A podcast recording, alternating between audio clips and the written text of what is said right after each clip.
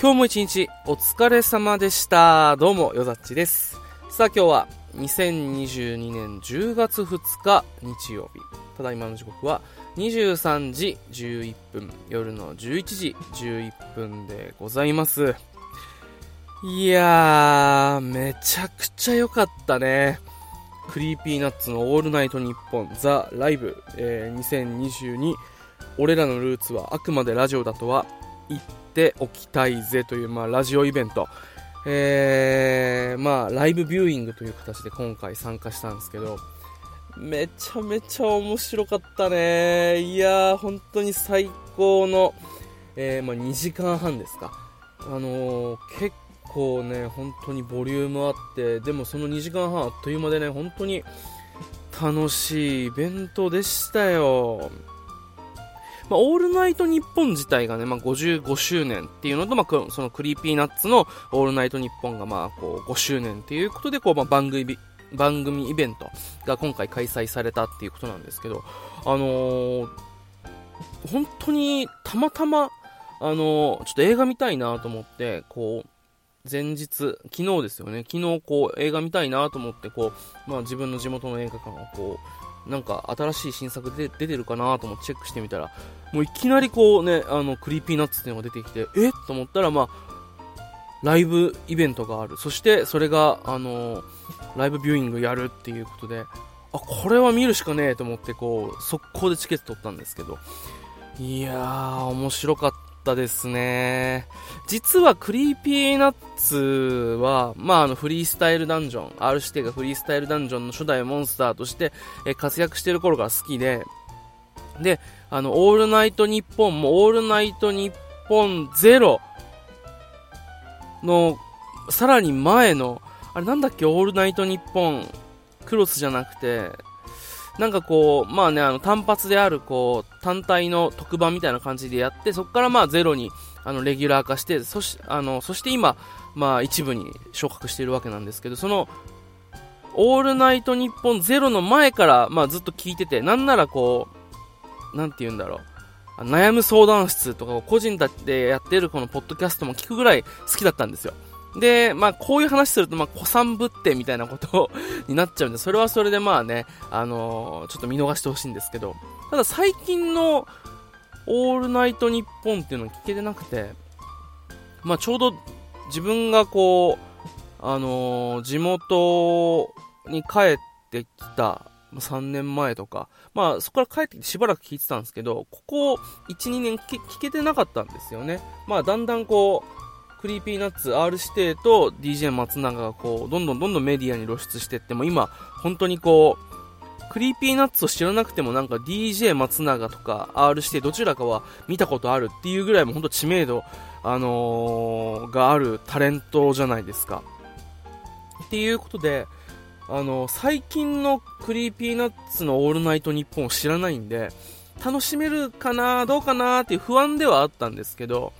まあでも楽曲とかは聴いてるし、まあいけるかなと思ったら、いやー、やっぱあの二人は最強でしたね。いやー、本当にめちゃくちゃ面白かったな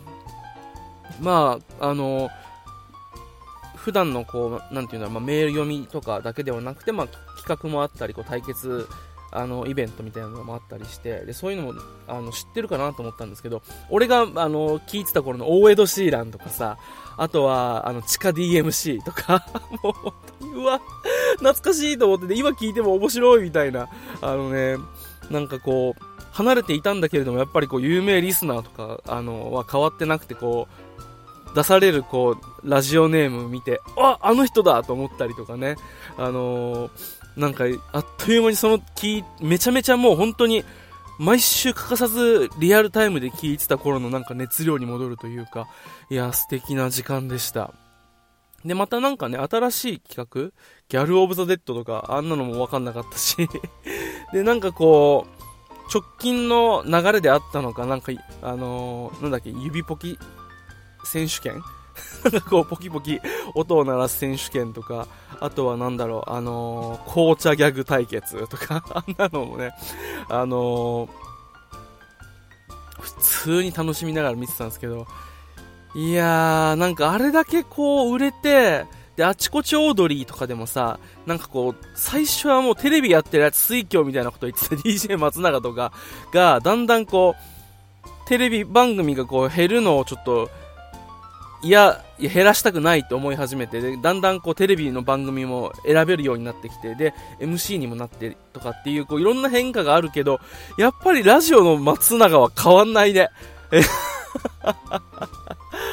本当に、ああ、やっぱりこういろいろあるけど、DJ とラジオは特別なのかななんていうことも思ったりするぐらいね。いやー面白かったし、やっぱり R 指定は喋りがうまいよね。両方、2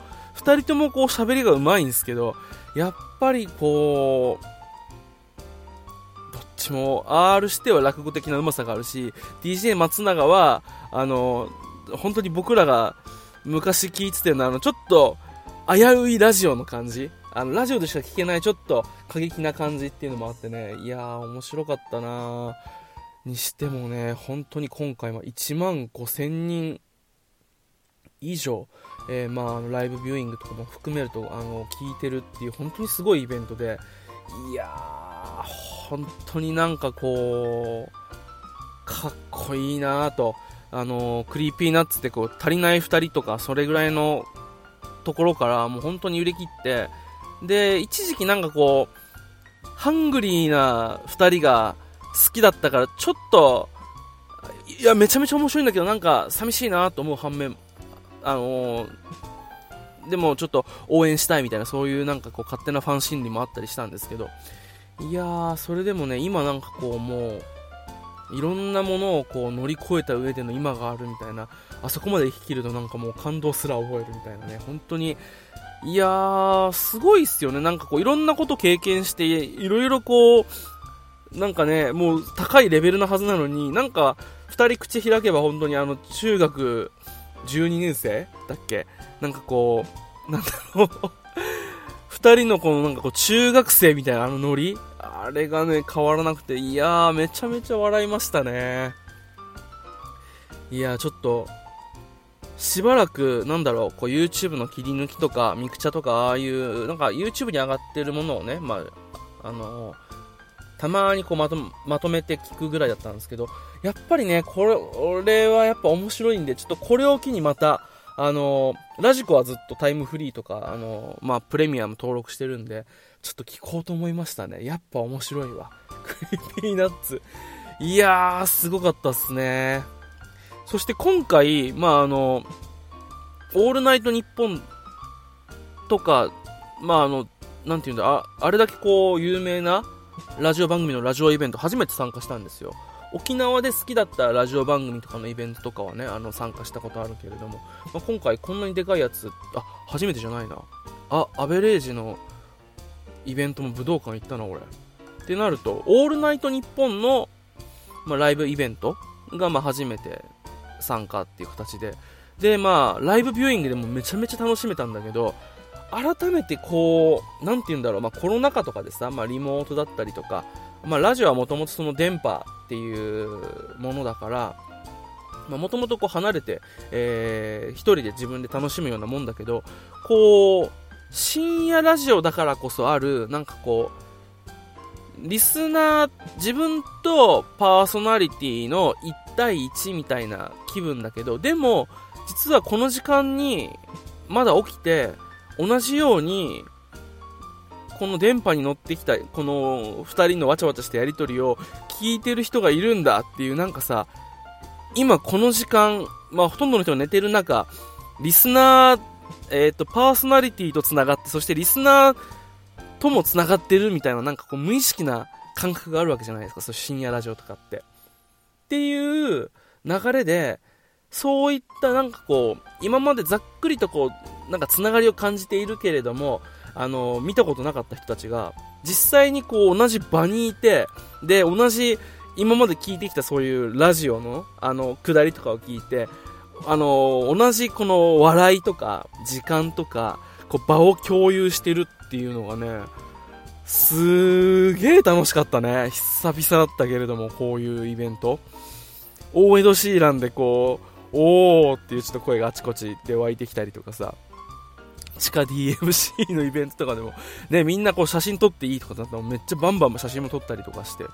で、なんかこう、松永のスクラッチとか見て、おーって言ったりとか、で、あの、いつもこう、くだらない あの、なんて言うんだろう、リスナーたちの投稿とか聞いて一緒に笑い、で、ライブ見て、おーっといい拍手を、まああのね、そんなに大々的にはできないけど、ちょっと笑って拍手したりとか、なんかこう、こっそり素晴らしいパフォーマンスみたいなのに拍手したりとかっていう、いつもは、それぞれがラジオとか、まあ、スマホの前で、えー、いる、このリスナーたちと、同じ、あの、時間を共有してるっていうのがね、すごい幸せでしたね。いやー、こういうのを感じちゃうと、やっぱこう、ラジオの醍醐味とかさ、もう感じるし、あとはまあ、ラジオイベント、行きたくなっちゃいますよね。結構あの、好きで聞いてるラジオ番組とかあったりするので、やっぱね、こういう、まあ、今、それこそこう、コロナが、まあ、人、まだまだ大変ですけど、一昔前、ちょっと前に比べると、まあ、あのね、そういうのも多少こう、寛容になってきたイベントとか、っていうのもあると、やっぱりね、まあちょっと沖縄とまあ、沖縄っていう、まあ、遠くはあるけど、今回みたいなそういう、まあ、ライブビューイングとかっていう、まあ、そういうつながるイベントとか、まあ、あと実際にね、ちょっとお金と時間に余裕があれば、現地行ったりとかっていうのをね、やってみたいと思いました。で、まあ、今回めちゃめちゃ楽しかったんですけど、やっぱ最後のライブ部分はね、いやー、現地の人羨ましいなと思いましたよ。あれはね、やっぱ生で聞くのと、えー、実際にこう、映画館のスクリーンで見るのはやっぱこう温度感違いますから。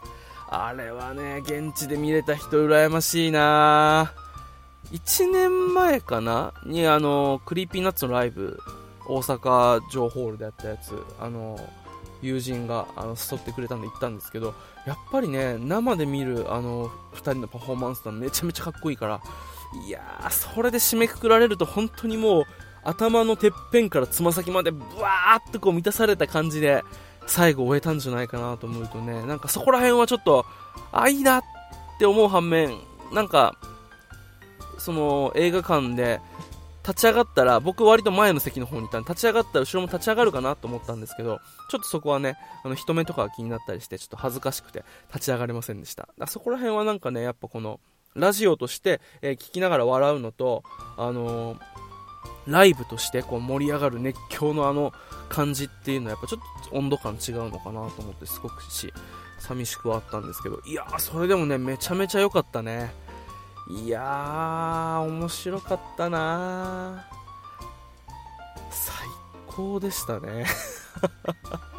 間の上柳、まあ、さあのー朝ぼらけのさ、クイズとかさ、あとは、R 指定のあの、YouTube の漫画広告みたいなあの、CM とかもね、めちゃめちゃ面白かったし、やっぱりなんかこう、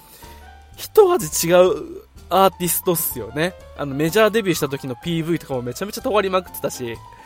やっぱそういうのも考えて、なんだろう、勝手にこっちがさ、なんかこう、離れてただけで、やっぱりこう、アーティスト側はなんかね、それぞれステージによっていろいろ作る作品とか上がってくる作品は変わってくるけど、やっぱりでも根底にある部分は変わんないんだなと思うと、やっぱね、こう、最高ですね、クリーピーナッツは。いやー、また、えー、多分ね、これ、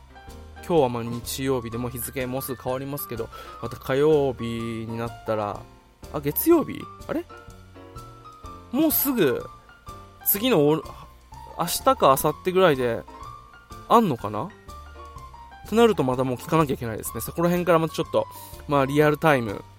まあね、今一部なのでリアルタイムで頑張れば聞けると思うので、ちょっとね、リアルタイムでまた、えー、クリーピーナッツ、えー、ラジオ聞き始めようかなと思ったりしました。いやー、本当に最高のイベントでしたね。いや、これちょっと円盤化してほしいな、なんてことも思ったりします。というわけで、えー、今日はクリーピーナッツの、えー、ラジオイベントに行った話をしてみました。えー、ぜひですね、あの、これ聞いてて、ラジオ聞いてない人いたらぜひ聞いてみてください。本当に面白いんで。というわけで、最後までお付き合いいただき、ありがとうございました。